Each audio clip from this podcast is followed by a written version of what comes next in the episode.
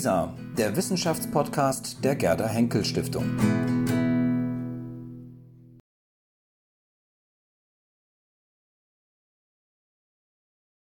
Weiter geht es mit der Überforderung in verschiedener Hinsicht. Wir haben alleine hier im Saal heute Abend schon von so vielen Herausforderungen, Krisen, historischen Ungerechtigkeiten und jetzt auch von Verlusten im eindrücklichen Gespräch gerade gehört. Und nun wollen wir den Blick darauf wenden, was das vielleicht mit uns als Individuen, aber auch als Gesellschaften macht unter dem Titel Überfordert die Gesellschaft der Mensch das Gehirn. Sie sehen die Spannbreite von den sozialen bis zu den biologischen Phänomenen, ist aufgespannt und wird moderiert von Anja Martini, die das Ressort Wissenschaft bei der Tagesschau leitet. Liebe Anja, du hast das Wort. Vielen Dank. Ich freue mich sehr, Sie alle hier zu sehen. Und Sie sehen, es gibt noch einen Lernstuhl. Liebe Frau Professor Büchs, Ihr Stuhl, heute Ihr Platz in dieser Runde. Vielen Dank. Und ansonsten möchte ich Ihnen ganz schnell die Gruppe vorstellen, die hier sitzt und mit der wir heute diskutieren wollen. Wir haben einmal Herrn Amin Nassei. Er ist seit 1968 Professor für allgemeine Soziologie. Habe ich was falsch gesagt? 98? Professor für allgemeine. Wow. Natürlich. Es ist schon spät und das Thema war Überforderung. So. Auf jeden Fall sitzt er heute gut gehalten hier, ist bei uns an der Ludwig-Maximilians-Universität in München. Und Herr Voskuhle, bitte stellen Sie sich doch einfach selber vor, bevor ich hier den nächsten Fehler mache. bitte schön. Mein Name ist Andreas Voskuhle. Ich ähm, habe einen Lehrstuhl für Staatsrecht in Freiburg und einige von Ihnen kennen mich, weil ich ähm, zwölf Jahre am Bundesverfassungsgericht war, zehn Jahre davon als Präsident. Und genauso machen wir das einfach weiter. Mein Name ist Ono Günterkön, ich bin Biopsychologe an der Ruhr-Universität Bochum und versuche in meiner Forschung zu verstehen, wie das Denken im Gehirn entsteht. Alena Büchs, ich habe einen Lehrstuhl für Ethik der Medizin und Gesundheitstechnologie an der Technischen Universität München und manche kennen mich, weil ich in den letzten drei Jahren das Privileg hatte, den Deutschen Ethikrat zu führen. Ich finde, das hat schon mal wunderbar geklappt mit der Überforderung. Wir beginnen einfach mit dem Thema, was wir haben. Es geht um Überforderung, die Gesellschaft, der Mensch, das Gehirn. Herr Nassedi, Sie haben ein Buch geschrieben, das einen sehr ähnlichen Titel hat. Das ist 21, im September 21 rausgekommen. Und da ging es auch um Überforderung. Was hat Sie damals bewegt, dieses Buch zu schreiben? Ja, das Buch hat, hat als Obertitel Unbehagen. Das ist sozusagen auch ein negativer Begriff. Das vorherige Podium äh, hat sich mit Verlusten beschäftigt, jetzt mit dem Unbehagen und der Überforderung. Gleich soll es um Unvernunft gehen. Also äh, das nimmt einen schrecklichen Verlauf. Aber also was, was, was mich an Überforderung vor allem interessiert, das ist tatsächlich die Frage, dass es eine sehr starke Differenz gibt zwischen dem, was wir wissen und was wir sozusagen konstativ und normativ wissen. Also konstativ wissen heißt, wir, wir, kennen alle die Zusammenhänge, um nur ein Beispiel zu nennen, wie man äh, die Erderwärmung stoppen könnte, nämlich indem wir mit Technologien oder Lebensformen arbeiten, die, die CO2, den CO2-Ausstoß senken. Das ist ein relativ einfacher Zusammenhang, wissenschaftlich ziemlich eindeutig, ist eine kollektive Herausforderung für die Gesellschaft. Aber die Gesellschaft scheint nicht kollektiv darauf reagieren zu können. In unserem Milieu Milieu, unser meine ich jetzt diejenigen, die ihr Geld mit Reflexion über die Gesellschaft verdienen, Sozialwissenschaften, Geisteswissenschaften, Medien, äh, die gepflegten Selbstbeschreibungen der Gesellschaft, äh, versuchen dieses Problem meistens in Form von kollektiven Herausforderungen zu diskutieren und ähm, benutzen sehr oft Sätze, deren Subjekt wir heißt. Wir haben das heute auch schon sehr oft gehört. Ja, wir müssten dies tun, wir müssten jenes tun, das müsste geschehen und so weiter. Und der Soziologe, der sich dafür interessiert, wie moderne Gesellschaften ähm, desintegriert sind, ähm, diagnostiziert dabei, dass auf kollektive Herausforderungen gar nicht kollektiv reagiert werden kann, sondern eine Gesellschaft mit sehr unterschiedlichen Mitteln gleichzeitig darauf reagiert. Um nicht zu lang zu reden, mache ich das an einem ganz kleinen Beispiel fest. Äh, wir wissen, dass all die Dinge, mit denen, die mit dem Klimawandel zu tun haben, ökonomische Folgen haben werden. Und zwar auf unterschiedlichen Ebenen. Es müssen andere Produkte her, es müssen andere Formen der Entwicklung her, es müssen womöglich andere Wertschöpfungsketten her. Äh, und obwohl wir das wissen, werden womöglich Menschen, äh, die das im politischen Raum anbieten, für genau diese Fragen nicht gewählt. Also wir sind alle für die Bekämpfung des Klimawandels, solange wir unsere Heizungsrechnung damit nicht in Verbindung bringen. Und ich meine das nicht polemisch, sondern das können wir in allen empirischen Untersuchungen sehen, dass wenn wir abstrakte Ziele haben, die Zustimmungsraten groß sind, wenn sie konkrete Wirkungen haben, sind die Zustimmungsraten gering oder selbst wenn sie noch hoch sind, ist zumindest die vermittelte Zustimmung in Form etwa politischer Wahlen oder öffentlicher Loyalität und ähnlichem gering. Und das ist ein Hinweis darauf, dass moderne Gesellschaften eben keine Kollektive sind, sondern sehr komplexe Systeme, in denen sehr unterschiedliches gleichzeitig passiert, was kaum zu koordinieren ist, weswegen ich dafür plädiere, fast nie Sätze zu sagen des Typus wir müssen. Sondern wir dürfen? Naja, also wir, wir, wir, wir müssen, also wenn ich jetzt einen Wir müssen Satz sagen würde, dann würde ich sagen, wir müssen womöglich realistischer darauf achten, wen wir da eigentlich adressieren.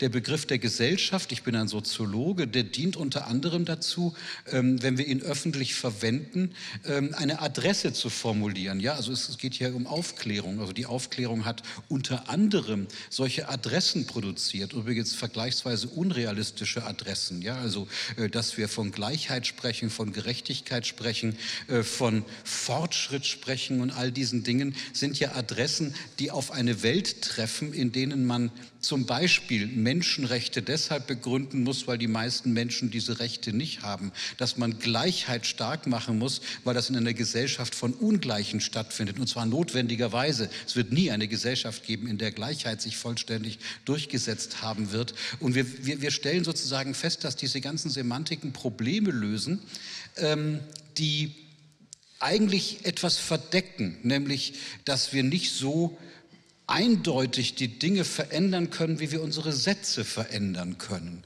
Und das ist offenbar ein Hinweis darauf, dass der Gegenstand, mit dem wir zu tun haben, ein System ist, das nach internen Regeln funktioniert, die sich bisweilen der Selbstbeschreibung der Gesellschaft entziehen. Also ich würde jetzt mal provokativ sagen, die Gesellschaft ähm, ist weniger irritiert durch das, was wir sagen, als wir selbst. Und das ist ein Problem.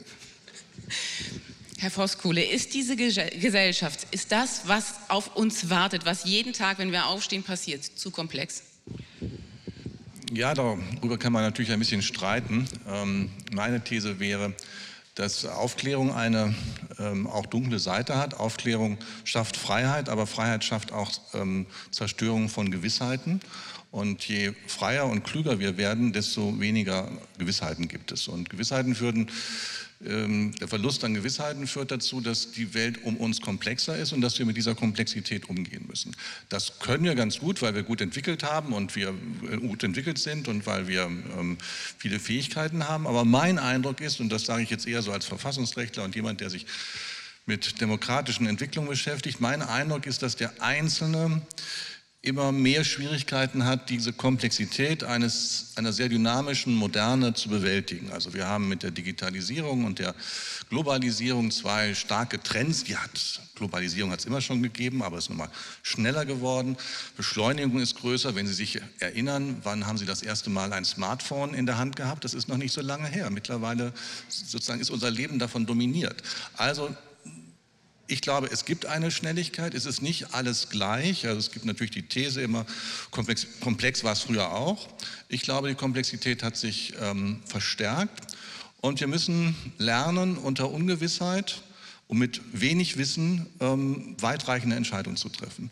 Und das müssen wir den ganzen Tag. Und ähm, äh, da fehlt uns mittlerweile, fehlen uns Routinen und Orientierungen, die wir früher hatten. Also Glaube, Tradition, räumliche Beschränktheit und, und, und. Diese Dinge haben wir als einengend wahrgenommen, aber sie haben natürlich eine Gesellschaft stabilisiert und sie haben Komplexität reduziert. Und diese Mechanismen zur Reduktion von Komplexität, äh, die mit diesem ja, ähm, äh, tradierten Formen verbunden sind, äh, die fehlen uns im Augenblick etwas und die sind wir am Suchen. Ein Beispiel dafür ist, dass zum Beispiel junge Menschen wieder lieber in, gerne in die Natur gehen, dass zum Beispiel Wandern, äh, eine eher einfache Tätigkeit, auf einmal wieder sehr, sehr ähm, ähm, en vogue ist, weil es eine Form ist, mit einem komplexen Leben umzugehen, weil man sich finden kann, weil man das, was Hartmut Rosa mit Resonanz gesagt hat, weil man die wiederherstellen kann, weil man sich wieder fühlt. Also das wäre meine ähm, sozusagen These und die hat eine, die hat eine politische Dimension. Äh, in dem Augenblick, in dem es alles sehr komplex ist, äh, bin ich eher gewillt, denen zu folgen, die einfache Lösungen anbieten. Das sehen wir auch ähm, in anderen Entwicklungen. Weimar, unübersichtliche Situation, dann kommen eben diejenigen mit den einfachen Lösungen.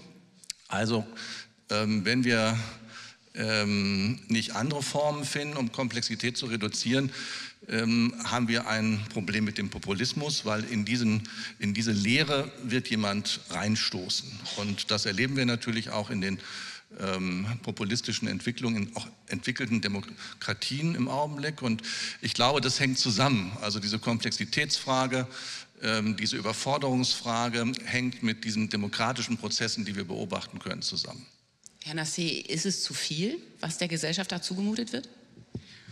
Naja, was ist das Maß des zu viel? Dieser Diskurs, Diskurs, der wird ja lange geführt. Also mein Lieblingsreaktionär ist Joseph de Maistre, der nach der, nach der, nach der französischen Revolution, also ähnlich wie du es eigentlich auch gerade gemacht hast, ja, sehr, also jetzt nicht, dass ich dich als Reaktionär bezeichnen würde, aber der hat das, der hat das sozusagen sehr schön beschrieben. Also, dass es, eine, wir haben es im Podium vorhin ja gehört, eine, eine Verlusterfahrung tatsächlich da ist. Also es gibt nicht mehr die ein, eindeutigen Orte für, für Menschen in der Gesellschaft. Und wenn man das so sagt, dann darf man natürlich nicht den Fehler machen zu glauben, dass das irgendwie restituierbar wäre. Also als könne es wieder eine Gesellschaft geben, in der wir diese Orte hätten. Wir würden im Prinzip alles, worum es heute geht, nämlich Aufklärung, in Frage stellen, wenn wir diese Orte so eindeutig wiederherstellen würden. Also du sagtest gerade, ja, die einfachen Lösungen glauben, dass sie das tun können. Das können sie natürlich nicht. Deshalb mhm. muss man sich wahrscheinlich anders darauf einstellen. Und wenn wir jetzt mal weiterschauen auf das, was noch in dieser Überschrift steht, nämlich das Gehirn.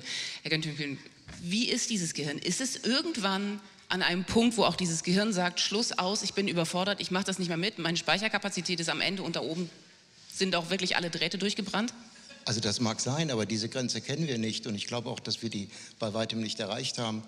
Also Einheit des Gehirns, also des, des Gedächtnisses sind die Synapsen, Kontaktstellen zwischen den Nervenzellen, die sich ständig verändern und durch die Effizienzveränderung Gedächtnis bilden.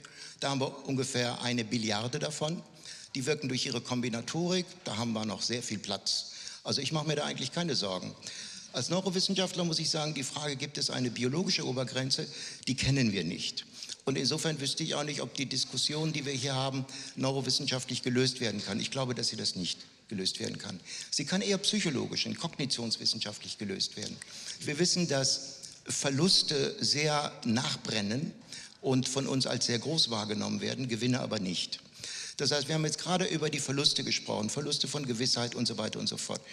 Unsere Kinder fragen uns, wie habt ihr euch früher eigentlich verabredet, als es keine Handys gab? Ja? Die fragen uns, wie habt ihr eigentlich 600 Kilometer fahren können und exakt dort an der Straße landen können, wo ihr hin wollt und habt euch nicht gestritten dabei. Die Arbeit ist, wir haben uns ständig gestritten dabei, weil wir mit diesen riesigen Atlanten umgehen mussten. Und ich habe dir doch gesagt, die dritte Straße rechts. Das heißt, wir haben Unglaubliches gewonnen. Wir haben eine Komplexitätsreduktion unglaublichen Ausmaßes. Wir merken es aber nicht, weil wir als Homo sapiens Gewinne immer als selbstverständlich nehmen und klein skalieren. Verluste aber sehr hoch skalieren. Wenn mir dieses Glas gehören würde und ich hätte es jetzt gekauft, würde dieser Gewinn mir Freude machen und ich würde den Wert des Glases äh, höher einschätzen, als, es, als ich es gekauft habe. Wenn Sie mir dieses Glas klauen würden, wäre plötzlich das Glas wertvoller, als es eine Minute vorher war. Der Verlust ist wertvoller. Das heißt, wir reden hier über Dinge, die eigentlich psychologisch sehr stark zu verstehen sind. Ich glaube nicht, ich glaube an die Komplexität der Welt. Ich glaube an die Überforderung von einzelnen Menschengruppen und Milieus, wie wir es gerade besprochen haben. Aber ich glaube nicht, dass dies etwas ist, das vollkommen neu ist und das uns in einer Macht gegenübersteht, die wirklich gesellschaftliche Herausforderungen stellt. Ich glaube, dass wir mittlerweile seit 300 Jahren mehr und mehr gewohnt sind, mit dieser Komplexität konfrontiert zu sein. Und jede Generation glaubt aufs Neue, dass das Maß voll ist. Und wir tun es auch. Aber nun hören wir ganz oft, Frau Büchs, ja, es gibt eine Überforderung, zum Beispiel in der jungen Generation. Der Ethik hat sich gerade damit beschäftigt. Erstmal möchte ich Ihnen danken. Ich finde das eine sehr optimistische Sicht ähm, auf Komplexität und ich finde das sehr erfrischend zu hören, äh, dass wir so gut sind darin zu adaptieren. Ähm, und ich glaube da tatsächlich auch deswegen dran, weil wir es immer wieder geschafft haben, neue technologische Revolutionen zu integrieren in unser Leben und es geschafft haben, ähm, oder vielleicht sollte man es sogar anders sagen, wir haben eine lange Zeit, die krisenarm war, was das Alltagsleben anbelangt, hinter uns. Eigentlich war trotz verschiedener Krisen, die schon vorher passiert sind, für die meisten von uns die erste wirklich spürbare Krise im Alltagsleben die Corona-Pandemie, die so richtig reingefahren ist, dass man es im Alltag in einer wirklich drastischen Form gespürt hat. Und davor erinnere ich einfach aus der, aus der Phänomenologie des, des Alltagslebens ruhigere Zeiten. Das war in früheren Jahrhunderten ja vollkommen anders. Also da gab es ganz andere Komplexitäten der Nahrungsbeschaffung, der Krankheitsabwehr, der, äh, der einfach der alltäglichen Lebensvollzüge, die einen ständig mit äh, drastischerer Komplexität konfrontiert haben. Und vielleicht ist das deswegen, ich darf das mal so ein bisschen polemisch sagen, ein bisschen meckern auf hohem Niveau, was zum Teil passiert. So, Klammer zu. Denn, und jetzt kommen wir leider zu. Aber. Den, aber. Nein, nein, nein. Denn, denn, kein Aber. Gleichwohl. Sage nicht aber, denn das, was vorher in der Klammer war, ähm, hat hoffentlich ähm, ähm, eine zumindest gewisse, gewisse Gültigkeit. Aber was wir, oh, jetzt habe ich es doch gesagt, verdammt. Gleichwohl ist es so, dass wir jetzt tatsächlich, ähm, und das wissen sicherlich viele von Ihnen, und viele von Ihnen werden es von zu Hause, ne, von ihren Kindern oder Geschwistern oder Enkelkindern ähm, erleben. Wir sehen äh, in großen Metastudien in Deutschland und in allen anderen europäischen Ländern eine sehr deutliche Verschlechterung der psychischen Gesundheit in der jungen Generation. Die erholt sich gerade wieder, also die neuesten Zahlen sind da ganz stimmen ein optimistisch, aber es gibt eine klare Verschlechterung. Da mag ein bisschen Überdiagnose auch eine Rolle spielen, dass man besonders drauf geschaut hat, weil man weiß, die Pandemie äh, war sehr belastend, aber leider sind das relativ reale Effekte. Und jetzt könnte man denken, das ist ja kein Wunder, ähm, die, die junge Generation ist im Verlauf dieser Pandemie, das haben wir auch als Ethikrat gesagt, immer belasteter geworden. Ne, während die Belastung und auch die Vulnerabilität, also die, die, die Verletzlichkeit ähm, in der Pandemie der älteren Generation abnahm mit der Zeit, hat die der jungen Generation immer mehr zugenommen, je länger das gedauert hat. Und man könnte denken, das lag einfach an den Maßnahmen und an, an dem, wie eingeschränkt die junge Generation war. Und dann zeigt sich aber, und das haben wir uns von Expertinnen und Experten berichten lassen, dass das den jungen Menschen sowohl in Italien, wo es sehr drastische Einschränkungen gab, als auch in Schweden, wo es so gut wie keine Einschränkungen gab für die junge Generation, gleich geht. Das heißt, da muss was anderes im Spiel sein und die Erklärung dafür scheint zu sein, die einfache Multikrise, Polykrise, Metakrise, wie auch immer man das nennt. Und die tiefer liegende könnte aber sein, dass das einfach ein Ausdruck ist von einer Überforderung, einer immer schneller werdenden Aufeinanderfolge herausfordernder Situation, die nicht in der eigenen Kontrolle liegen das ist noch bisher nicht vollständig erklärt, da gibt es verschiedene Ansätze dazu, aber das ist tatsächlich ein Phänomen, das wir sehen. Ähm, und daraus sollte man nicht die Schlussfolgerung ziehen, die junge Generation ist überfordert. Das wäre ganz falsch. Ähm, aber die, die Gleichzeitigkeit von Belastungsphänomenen, Komplexitäten und Krisenphänomenen ist so deutlich, dass man zumindest die Frage stellen muss, und das haben wir getan, wie kann man gerade die junge Generation besonders unterstützen und ertüchtigen und da auch so ein Stück weit einer Solidarität wiedergeben für den Beitrag, den diese Generation geleistet hat? Herr Voskuhle hat gerade schon genickt und er hat auch gesagt, dass man darum sich kümmern muss, dass man resilienter wird gegen Stress, gegen Überforderung?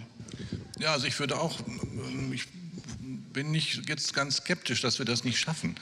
Äh, also ich glaube, wir haben die Fähigkeit, uns daran zu gewöhnen und wir sehen das, dass man in bestimmten Milieus, also wir hier so als Wissensarbeiter, können mit Komplexität ganz gut umgehen. Und ähm, äh, aber äh, das ist eben unser Geschäft, ja. Also damit verdienen wir, wie Armin gesagt hat, unser Geld. Ähm, das ist in anderen Milieus nicht so und da wird es auch dramatischer erfahren. Ich glaube, es ist ganz wichtig, dass man sich klar macht, Komplexität ähm, hat nichts mit, ähm, wie soll man sagen, mit, mit, mit Wohlstand zu tun, hat auch nichts mit ähm, der Archaik zu tun, wenn man zum Beispiel sein, das Tier erlegen muss, damit man was zu essen hat. Das sind natürlich alles sehr, sehr dramatische Situationen, aber es ist nicht komplex. Da ist das Tier, ich muss es töten, damit ich was zu essen habe. Es sind sehr klare, einfache Aufgaben. Äh, die ich vielleicht nicht erfüllen kann, dann verhungere ich, das ist dumm, aber es ist nicht komplex. Komplex ist das, was wir jetzt erleben, dass wir unendlich viele Entscheidungen treffen können und dass wir wissen, immer stärker aus der Wissenssoziologie, dass wir wenig wissen. Also je mehr wir äh, insgesamt wissen, auch technisch wissen, desto klarer wird uns, wie wenig wir wissen, weil wir also mit dem Schlausein uns immer klarer vor Augen ist, dass die, dass der große See des Unwissens äh, unendlich ist. Und ähm, damit dann umzugehen und sich davon nicht einschüchtern zu lassen, das sozusagen produktiv zu wenden, also Entscheidungen unter Unsicherheit zu treffen oder Halbwissen, Nichtwissen, Viertelwissen, das ist das, was die Aufgabe dieser Generation ist und das muss man lernen. Und ähm, da, glaube ich, gibt es einen Moment für junge Menschen, die sich dann ja zum Beispiel mit 14 entscheiden müssen, wer bin ich? Was für ein Geschlecht habe ich? Ähm, dramatische Entscheidungen, die man früher nicht treffen musste. Da hat einem das, wurde einem das gesagt, wie das ist. Mhm. Und da gab es klare Erwartungen. Wie es auch sonst viel klarere Rollenerwartungen gab früher. Wir sind frei und diese Freiheit hat einen Preis. Und äh, wir müssen mit dieser Freiheit jetzt versuchen, gut umzugehen. Und meine These wäre, aber ich kann das nicht belegen, meine These wäre eben, dass das ein, einer der Gründe ist, warum diese Generation, obwohl es ihr finanziell sehr gut geht, sie gut ausgebildet ist, sie auch sehr liebende Eltern hat, ähm, warum diese Generation trotzdem ähm, es nicht einfach hat und sich schwer tut mit dem Leben. Also zum Beispiel die Erschöpfung äh, nach ähm, einem 12, nach dem G12 ist, finde ich, ganz eklatant, dass fast alle jungen das Leute Abitur, danach, na, nach dem Abitur, äh, erstmal ein Jahr nichts machen, äh, um sich zu erholen. Sind einfach erschöpft. Mhm. Ähm, und man guckt da so ein bisschen fassungslos drauf. Ich selbst habe keine Kinder, aber beobachte deshalb gerade sozusagen unvoreingenommen die, die ähm, Kinder von anderen Leuten und stelle eben äh, fest, ja, sie sind alle dann erschöpft. Was ist der Grund? Herr Günther, ist sowas messbar? Natürlich sind diese Dinge messbar, aber sie sind überlagert von, von ganz vielen Dingen und man muss sich fragen, ist es wirklich ein globales Phänomen? Denn die Komplexität in der Technologie, im Wissen, in den Unsicherheiten, den Optionen ist ja global. Oder ist es ein europäisches oder ein westliches Phänomen? Meine These wäre, dass wir eigentlich mit dem Niedergang des Westens in seiner politischen Dominanz über den Rest der Welt eine Phase auch der Lamoyanz haben. Es fällt mir auf, dass wir gerade hier über europäische Länder gesprochen haben. Das betrifft auch zum Beispiel Japan. Aber in Südasien und in Ostasien außer Japans ist der Fortschrittsglaube unglaublich da, der Drive da, der Euphorie da. Da würde niemand sagen, wir gehen an der Komplexität zugrunde, sondern das heißt, wir treiben die Komplexität voran. Das heißt, die Frage ist, sind wir wirklich durch die Komplexität der Welt in eine Lamoyanz hineingeraten? Ist es so, dass nach G12 ein junger Mensch nicht mehr kann und erschöpft ist? Oder ist es, dass insgesamt er in einer lamoyanten äh, Situation ist, weil ganz Europa denkt, wir kommen nicht mehr so richtig. Afrika hat uns doch gehört, wir konnten, wir konnten doch alles da machen. Rauben, versklaven. Und jetzt funktioniert es nicht mehr. Die hören nicht mehr auf uns. Die wollen andere Herren haben. Wie kommt das nur? Das heißt, all das ist verschwunden. Und die Frage ist, ob diese jungen Menschen das machen können, dass sie ein Jahr sich ausruhen, weil ihre Eltern reich sind und weil das Land lamoyant ist, oder ob es wirklich die Komplexität ist. Ich bin da etwas zweifelnd. Herr Nassé. Also ich würde ich würd dem, glaube ich, zustimmen, wie du es gerade beschrieben hast. Aber tatsächlich ein Aber, jetzt kein Gleichwohl. Ähm, ich vertrete hier das Licht, den Optimismus. Ist schon klar. Ähm, ich, würd, ich, würd mit dem, ich hätte mit dem Begriff der Lamoyanz schon Schwierigkeiten und würde dein, deine eigene, deinen eigenen Redebeitrag von vorhin als Beleg dafür verwenden. Also der Hinweis, den fand ich auch sehr, sehr spannend, zu sagen, dass das Positive uns weniger auffällt. Das gilt offensichtlich nicht nur auf der Ebene des Psychischen, sondern auch auf der Ebene des Sozialen natürlich. Wir haben sozusagen ein hohes Niveau, von dem aus Verluste oder Unbehagen oder äh, Überforderungen ganz besonders stark wirken. Wir haben aber auch eine Struktur des politischen Systems zum Beispiel, ähm, wenn man an die Demokratie denkt, äh, es sind nicht unbedingt die Länder besonders demokratisch, die zurzeit den besonders starken Optimismus haben. Das muss man auch dazu sehen, ähm, bei dem wir feststellen, dass wir sozusagen so viel Gewaltenteilung jetzt im metaphorischen Sinne, nicht im, nicht im klassischen Sinne, so viel Gewaltenteilung, so viele Partizipation unterschiedlicher Akteure in unterschiedlichen Prozessen haben, dass die Komplexität tatsächlich steigt. Also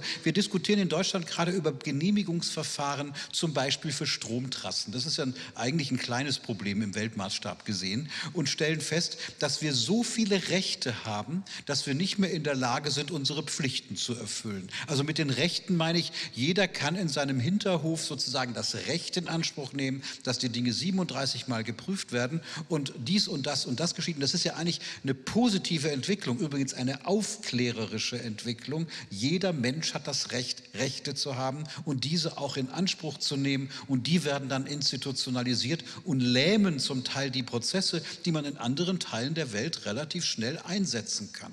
Und das ist tatsächlich eine Überforderung einer Gesellschaftsstruktur und eines Institutionenarrangements, von dem wir im Moment nicht wissen, in welche Richtung das geht. Wenn ich ein historisches Argument noch bringen darf, also Überforderung ist keineswegs was Neues. Ne, wir haben heute den ganzen Tag gesprochen über ähm, die Moderne, als sei das ein Projekt, das irgendwo begonnen hat oder die Aufklärung. Das ist ja auch nicht aus dem Nichts entstanden. Soziologisch würde ich sagen, wenn man die soziokulturelle Evolution sich anguckt, dann ist äh, das, was wir heute Aufklärung nennen und der Begriff äh, versucht viel zu viel unter einen, unter einen Hut zu bekommen oder gar moderne nennen, äh, das Ergebnis einer Überforderung einer Gesellschaft, äh, die nicht den Menschen einzelnen Rechte gegeben hat, sondern alles über ein Oben-Unten-Schema organisiert hat. Und man stellte fest, dass das nicht ausreichte, um neue Komplexitäten zu bearbeiten. Zum Beispiel lange Handelswege, zum Beispiel wissenschaftlichen Huch Fortschritt, äh, zum Beispiel Formen der Produktion, die sich geändert haben, zum Beispiel ganz andere Formen politischer Integration, in denen es nicht mehr einfach über Herrschaft ging, sondern die, über die geherrscht wurde, zumindest ein Teil davon äh, über Überzeugung passieren muss, weil die Zahlen einfach gestiegen sind. Das sind ja alles Überforderungsformen gewesen und dann hat man andere Formen in der Gesellschaft erfunden, die das tatsächlich gemacht haben. Zum Beispiel die Trennung des Ökonomischen vom Tugendhaften, die Trennung des des politischen Denkens von ökonomischem Erfolg, die Trennung des ökonomischen Erfolgs von fast allen normativen Fragen, was nicht heißt, dass das Ökonomische nicht selbst intern normative, ähm, wie soll man sagen, Kategorien produziert. Ja, also wir leiden alle selbst darunter, dass wir uns selbst optimieren müssen und dass sich unsere Investitionen in unsere Biografie lohnen müssen und so weiter. Das sind ja alles ökonomische Kategorien. Ich kritisiere die gar nicht. Ja? Normalerweise kritisiert man die, ohne zu sagen, was man eigentlich an die Stelle setzen soll, sondern ich würde sagen, diese Trennung der Kategorien ist ja eigentlich eine Fortschrittsgeschichte, aber lähmt in, in gewisser Weise, weil wir so etwas wie einen zentralen Handlungstypus nicht mehr kennen. Das, was du gerade angesprochen hast in manchen Ländern, man muss nur, nur in sich in Vietnam zum Beispiel die Dinge mal angucken, mit einer unfassbaren Form sozusagen wirklich des Fortschrittglaubens, aber wenn sozusagen die Kosten dann mal zurückkommen, wahrscheinlich mit relativ wenig Mitteln, damit politisch in einer nicht autoritären Weise umzugehen, indem man zum Beispiel Nein-Stellungnahmen im politischen System demokratisch organisiert und nicht autoritär. Diese Frage, sozusagen das miteinander auszutarieren, das macht die Komplexität dieser modernen globalen Welt aus und dafür gibt es im Moment noch keine Mittel, damit angemessen umzugehen. Also, dass, dass Russland nicht den Weg zur Demokratie gewählt hat, das hätte man ja in den 1990er Jahren womöglich gehofft, sondern einen anderen Weg, ähm, das zum Teil womöglich gegen die Intentionen auch noch heute handelnder Akteure, äh, ist sicherlich auch ein Ergebnis dessen, dass sich diese Integration nicht so einfach eingestellt hat, wie man sich das denkt. Und wenn wir an unsere eigene Geschichte denken, muss man sagen, das 20. Jahrhundert hatte ja durchaus nicht nur gerade Linien, sondern sondern äh, durchaus Auf und Abs, die äh, existenziell waren. Ich muss jetzt rein, ich habe eine Ergänzung und eine steile These. Ich würde noch mal gerne eine Ergänzung machen zu dem Lamoyanz-Punkt, den ich wirklich faszinierend finde und in dieser Kernigkeit auch nicht so häufig gehört habe. Ich würde es mal versuchen, ähm, etwas abzumildern. Ähm, Oliver Nachtwey ist, glaube ich, irgendwo hier. Der war jedenfalls auch in irgendeiner Session, der ja ein interessantes Phänomen beschrieben hat, dieses Kränkungsphänomen. Äh, gekränkte Freiheit heißt das Buch. Ähm, und ich weiß, es wird äh, durchaus kontrovers diskutiert, aber die, die Hauptgeschichte ist sehr nachvollziehbar, dass es zu Kränkungserfahrungen kommen kann. Und er beschreibt insbesondere mit seiner ähm, äh, äh, Kollegin ähm, Kränkungserfahrung im, im, im Bereich der persönlichen freiheitlichen Lebensführung und Lebensgestaltung, ähm, die zu Kränkungserfahrungen führen die dann wiederum zur Anfälligkeit auf besonders komplexitätsreduzierende Geschichten führen. Also Querdenkergeschichten, irgendwelche Verschwörungstheorien, die ja so ein bequemes hermetisches System der Interpretation anbieten. Ja, da hat man immer eine Antwort und man weiß immer, was man machen muss, weil das sind alles die Echsen, die das Blut trinken oder irgendwie solche wilden Geschichten. Und das ist zumindest eine interessante Interpretation, mit der man vielleicht ähm, ich würde es nicht Lamoyanz-Erfahrung nennen, sondern ich würde diese Art von Kränkungserfahrung noch als Interpretation anbieten. Jetzt habe ich noch eine steile These zum Vietnam-Beispiel von dir, Armin. Und ich muss jetzt wirklich sagen, da bin ich jetzt außerhalb meiner, ähm, meiner Expertise, aber ich möchte es trotzdem versuchen. Ähm, wenn man mit der jungen Generation tatsächlich spricht, über diese Daten und Zahlen und auch über diese Überforderungsphänomene. Wir haben das mal gemacht bei einer großen Herbsttagung mit 300 Schülerinnen und Schülern. Das war ein ganz eindrückliches Erlebnis im Herbst. Dann sagen die einem was ganz Interessantes. Das ist jetzt anekdotische Evidenz, aber wir haben das häufiger gehört. Die sagen, wir sind nicht überfordert, wir passen uns jetzt an. Wir passen uns an an eine Transformation, die sowieso kommen wird, ja, wir haben diese ganzen Krisen vor uns und die Klimakrise kommt und wir müssen unseren Konsum ändern und was haben wir eben gehört von Mobilitätsverlusten, Konsumverlusten und so weiter und so fort. Das wird antizipiert. Das ist jetzt unsere Herausforderung. Das tun wir, aber wir stoßen gleichzeitig gegen die Erwartungen, die noch da sind, eines weiter wachsenden, schneller werdenden und sozusagen in der Komplexität immer weiter ansteigenden System, in unseren Familien, in der Schule, in der Ausbildung, an der Uni und so weiter und so fort. Könnte es also sein, dass wir vielleicht so eine Art Plateauphase gesellschaftlich erleben und die junge Generation ein bisschen schneller ist als die Älteren vielleicht ähm, und die in eine Art Anpassungsverhalten gehen, ohne das werten zu wollen, ohne zu sagen, dass das gut oder richtig oder das angemessen ist, aber dass das eine Reaktion ein, ein, eine Entwicklung ist, die passiert und die natürlich komplett im Gegensatz steht zu einem optimistischen Land, in dem einfach noch ähm, sozusagen große Wohlstandsgewinne relativ schnell zu erreichen sind und man sozusagen mit einer ganz anderen Dynamik, in, in, in dem vielleicht auch diese, diese Diskussion, die wir sehr stark führen, ne, die kommende Transformation und wie werden wir das alles hinkriegen, vielleicht weiß ich nicht, aber vielleicht nicht so stark ist, vielleicht weißt du das, sodass wir deshalb diese Art von Unterschieden sehen. Ich sage, steile These, total ungeprüft. Ich glaube, ich kann mich jetzt gerade entspannen. Bitte schön. Ja, also was, was ich aus der Forschung weiß, stammt eigentlich aus der Ökonomie. Also in, in, der, in der Ökonomie wird das schon verglichen, wo man sagen würde, dass diese Transformationsgesellschaften, die tatsächlich mit starken Wachstumsraten arbeiten und mit starker, starken Glauben an Technik arbeiten, natürlich andere Mentalitäten produzieren. Also das, das, das wissen wir ziemlich genau.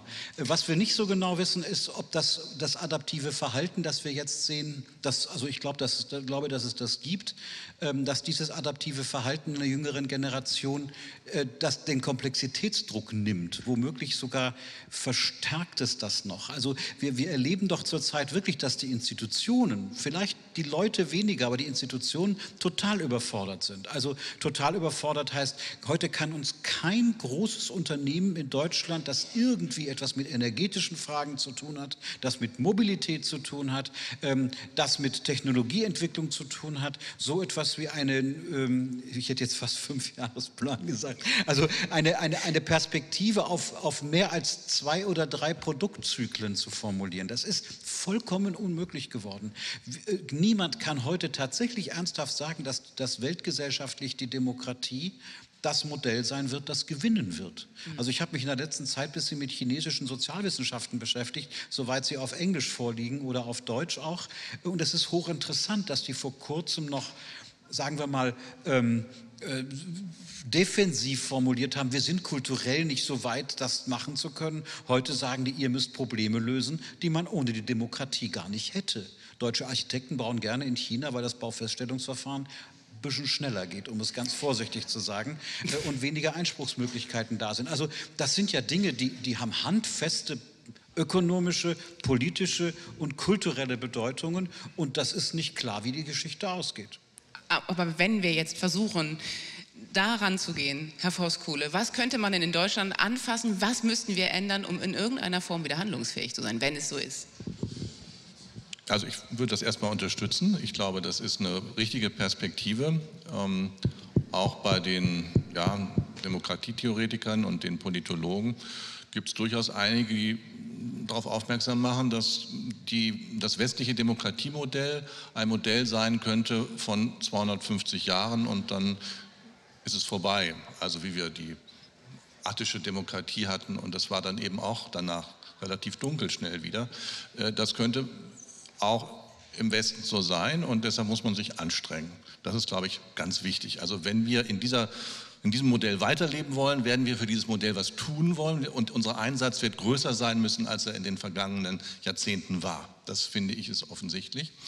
Und ähm, ich glaube, dass wir uns dann insgesamt anschauen müssen, wie können wir das Potenzial der, der, der Gesellschaft heben, mit diesen Anforderungen umzugehen, äh, mit Veränderungen.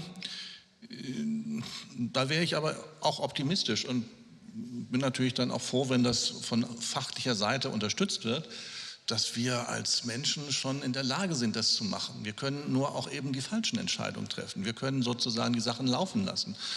Und ähm, wenn wir jetzt uns den Klimawandel anschauen, sehr komplexe Aufgabe, politisch doch jetzt hat die Sache Fahrt aufgenommen. Ähm, das ist manchen noch nicht genug und so, aber ich finde, wir haben es in einem, es ist immer sehr schwierig für kollektive, für kollektive Interessen die Leute zu mobilisieren. Das hat man geschafft. Es gibt in verschiedenen Bereichen, tut man etwas ich will nicht sagen, dass es alles auf dem richtigen Weg ist, aber es ist sehr viel mehr auf dem Weg, als wir das vielleicht vor zehn Jahren gedacht hätten. Und das macht mich auch optimistisch, dass wir auch diese Komplexitätsbewältigungsmechanismen, die wir, äh, die wir erlernen müssen, dass wir damit auch ähm, klarkommen. Und wir werden uns natürlich auch überlegen müssen, ob wir unsere rechtlichen Rahmenbedingungen in bestimmten Bereichen verändern. Wir haben zu kompliziertes Recht. Wir sind an einem Punkt angelangt, wo wir eine solche Hyperdogmatik entwickelt haben und so, ähm, wie soll ich sagen, äh, äh, so, genau. so, weit, so weit entwickelt sind, dass wir uns selbst behindern mit dieser Art von, ähm, äh, von Dogmatik. Und deshalb, das sage ich auch ganz selbstkritisch als äh, Jurist und ehemaliger Richter, müssen wir das abbauen. Wir müssen wieder einfacher sein, klarere Lösungen ist aber in anderen Bereichen auch so. Also in der Architektur denkt man darüber nach, wie kann man einfacher bauen. Ähm, ähm, wir denken über andere didaktische Konzepte nach, wie kann man bestimmte Dinge einfacher vermitteln. Und da haben wir natürlich auch viele Dinge, die sind einfach geworden. Das funktioniert besser. Und das müssen wir auch jetzt einsetzen an Wer ist wir? Wir ist, sind immer, also insofern, wir sind, ist die Gesellschaft mit ihren verschiedenen äh, Akteuren. Man kann auch sagen, die Gesellschaft oder, ähm, also ich meine mit wir die Gesellschaft Und ich meine nicht, wir müssen alle, sondern wir ist eben eine Sammelbezeichnung für sehr unterschiedliche Milieus und sehr unterschiedliche Akteure, die jeweils eigene Dinge einbringen. Ähm, und äh, da sind insofern ist das auch nicht ein Problem, finde ich, was man adressieren kann an die Politik oder ähm, die Wissenschaft, sondern wir sind alle hier gefordert, in unseren jeweiligen Bereichen ähm, mit dieser Anforderung einer sehr beschleunigten, ähm, veränderungsstarken äh, Welt äh, umzugehen und äh, zu überlegen, was müssen wir tun, damit wir damit gut umgehen und gleichzeitig noch ein gutes Leben haben. Vielleicht das noch als kleiner Punkt. Ähm, wir haben uns in den letzten Jahrzehnten, wenn ich es recht sehe, sehr, sehr damit beschäftigt, über wie können wir unser Leben optimieren, wie können wir länger leben, wie können wir gesünder leben. Das mit dem guten Leben, das ist so ein bisschen ähm, äh, zu, zu kurz gekommen in meiner Variante und das sind jetzt vielleicht so zehn Jahre in der Soziologie, würde ich sagen, in denen das Thema, also Hartmut Rosa hat es ganz stark gemacht, aber das sind so zehn Jahre, in denen wir uns auch wieder mit anderen Konzepten befassen und das macht es dann auch noch mal schwieriger, weil ein gutes Leben ist natürlich ein sehr anspruchsvolles Konzept, was ich da haben möchte und da muss ich noch viel mehr einbringen, als wenn ich nur sagen will, ich will reich werden. Also reich kann man messen, das dann irgendwann lief das auf dem Konto und dann war das okay. Mhm. Aber gutes Leben ist sehr schwierig mit sehr vielen Bereichen. Könnte sein, dass also zu der Moderne auch noch dieses anspruchsvolle Konzept dazu tritt. Herr Güntinke, schließen Sie sich dem an? Ähm, ja, ich habe drei kurze Dinge, die ich dazu sagen möchte. Erstens, Armin hat äh, vor 15 Minuten gesagt, die Vietnamesen im Moment wachsen die Bäume in den Himmel, aber der Preis wird hoch sein, der eines Tages zu bezahlen sein wird. Das ist richtig. Und genau diesen Preis bezahlen wir gerade. Es ist wunderbar, 37, warum nicht 370 Einspruchsmöglichkeiten zu haben gegen jeden Baum. Das ist demokratisch. Und das macht die, die, die, die unglaubliche Schönheit der Demokratie hier in diesem Land aus. Gleichzeitig hat jedes von diesen Verfahren ihren Preis. Wir konnten diesen Preis bezahlen, weil wir waren reich. Jetzt sind wir es nicht mehr in dem Ausmaße. Jetzt merken wir, dass es nicht mehr funktioniert. Aber ich bin optimistisch, auch an dieser Stelle, dass wir in der Lage sind, die sehr schwierigen Diskussionen, die uns bevorstehen, lösen zu können. Wir müssen teilweise reduzieren diese Möglichkeiten, weil es einfach nicht anders geht, weil wir sie einfach nicht mehr bezahlen können. Und vor diesen vor diesem, äh, Schwierigkeiten werden natürlich auch andere im Moment aufstrebende Nationen stehen. Der zweite Punkt ist der, Lamoyanz ist tatsächlich ein nicht so schönes Wort wie das Kränkungserlebnis. Das finde ich eigentlich sehr schön. Im Moment, vielleicht wissen das einige von Ihnen, in England gibt es eine Bewegung, der, äh, der Heritage Fund hat ja diese wunderbaren Häuser, die Paläste in, in ähm, England, vor allem in England, aber auch innerhalb von UK. Und dort laufen im Moment ganz viele junge Inder herum und junge Afrikaner herum und sagen, woher kam das Geld dieses Lords? Und die sagen, hier muss thematisiert werden, dass dieser Mann durch Sklaverei sein Geld gemacht hat. Wussten Sie, dass das Wort to loot aus dem Bengalischen kommt? Das heißt, to loot a country ist tatsächlich ein Wort, das die Engländer aus, dem, äh, aus Indien mitgenommen haben. Das heißt, das sind Kränkungserlebnisse und die Engländer sagen, das tut weh. Wir haben eine so tolle Geschichte und jetzt wird diese Geschichte dunkel geschwärzt. Aber, und jetzt der letzte Punkt, ich bin optimistisch. Diese Kränkungserlebnisse, wir müssen da durch. Wir haben Schreckliches gemacht, wir müssen uns dem stellen. Zweitens, wir müssen viele von den Dingen lösen, die wir aufkumuliert haben und wollten sie nicht sehen. Aber erinnern Sie sich an die 30er Jahre. Nazi-Deutschland war im Aufstieg. Die Sowjetunion war im Aufstieg. Italien unter Faschismus, der Duce. Und alle sagten, die parlamentarische Demokratie hat sich überlebt. Wer hat am Ende gewonnen? Ich glaube an die Demokratie und ich bin optimistisch. Und wir lösen das. Aber es wird schwierig.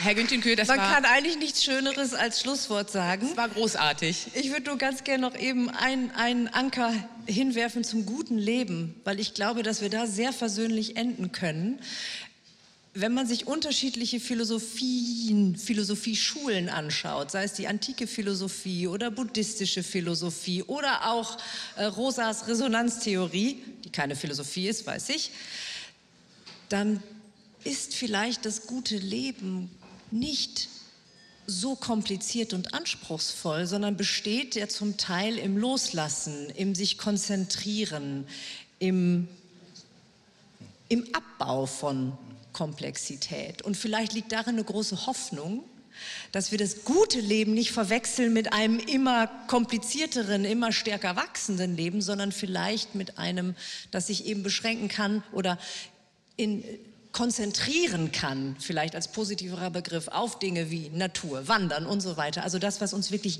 gut tut, auch wenn es uns vielleicht nicht schneller, höher, weiter springen lässt.